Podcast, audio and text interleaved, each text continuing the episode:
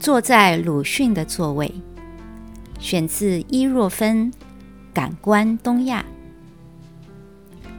有一回，我竟在画片上忽然看见我久违的许多中国人了，一个绑在中间，许多站在左右，一样是强壮的体格，而显出麻木的神情。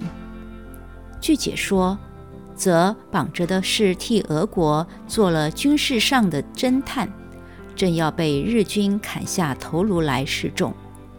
而围着的便是来赏见这示众的盛举的人们。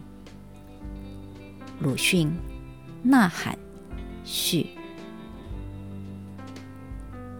他后来回忆道：“这一学年没有完毕，我已经到了东京了。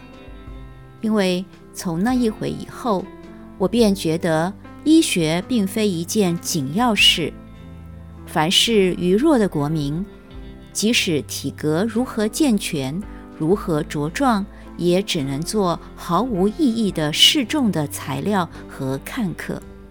病死多少是不必以为不幸的。所以，我们的第一要务是在改变他们的精神，而善于改变精神的事，我那时以为当然要推文艺。我坐在他的同学说他从前经常坐的位子，时间是一百年后，一九七零年代以前，这间阶梯座位的教室并未刻意被保留，只是逐渐荒置，改名为东北大学的片平校区，如今。同样建于明治时代的建筑物寥寥无几。一九七零年代末期，随着中途辍学的校友作家在祖国的声望高扬，阶梯教室成为见证一位伟大人物诞生的场景。尽管那是一段不愉快的经验。阶梯教室的木板外墙。现在漆成白色。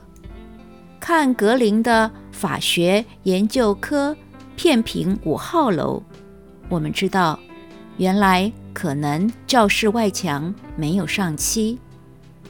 日本东北大学图书馆进门处有阶梯教室的旧照片，照片中阶梯教室的后方墙上装置了放射投影的幻灯机。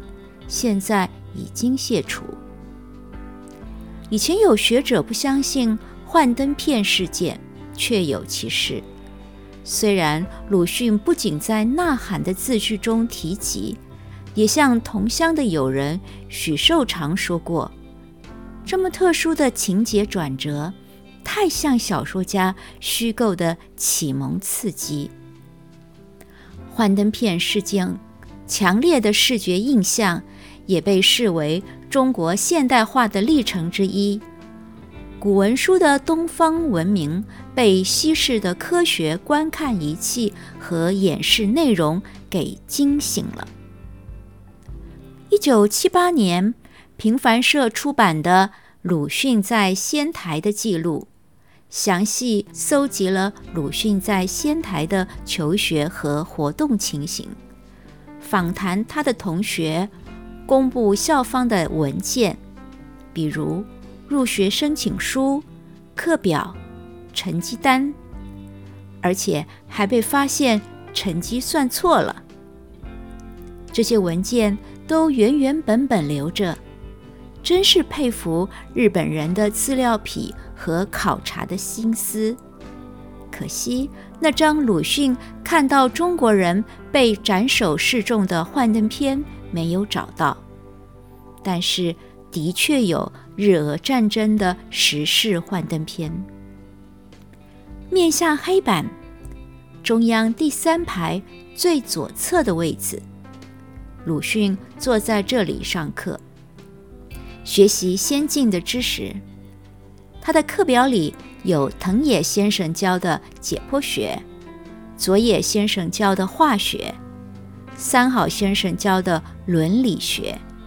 这一科他的成绩最好，以及小高先生教的德语等等。阶梯教室有明亮的玻璃大窗，和鲁迅形容的铁屋子中国是截然的对比。我在教室里顾盼踱步，西施的拍手喝彩早已风流云散。鲁迅离开了仙台，走向文艺。他想医治的病体。经过了一百年，也不晓得痊愈了没有。我是伊若芬，为您介绍我的书《感官东亚》。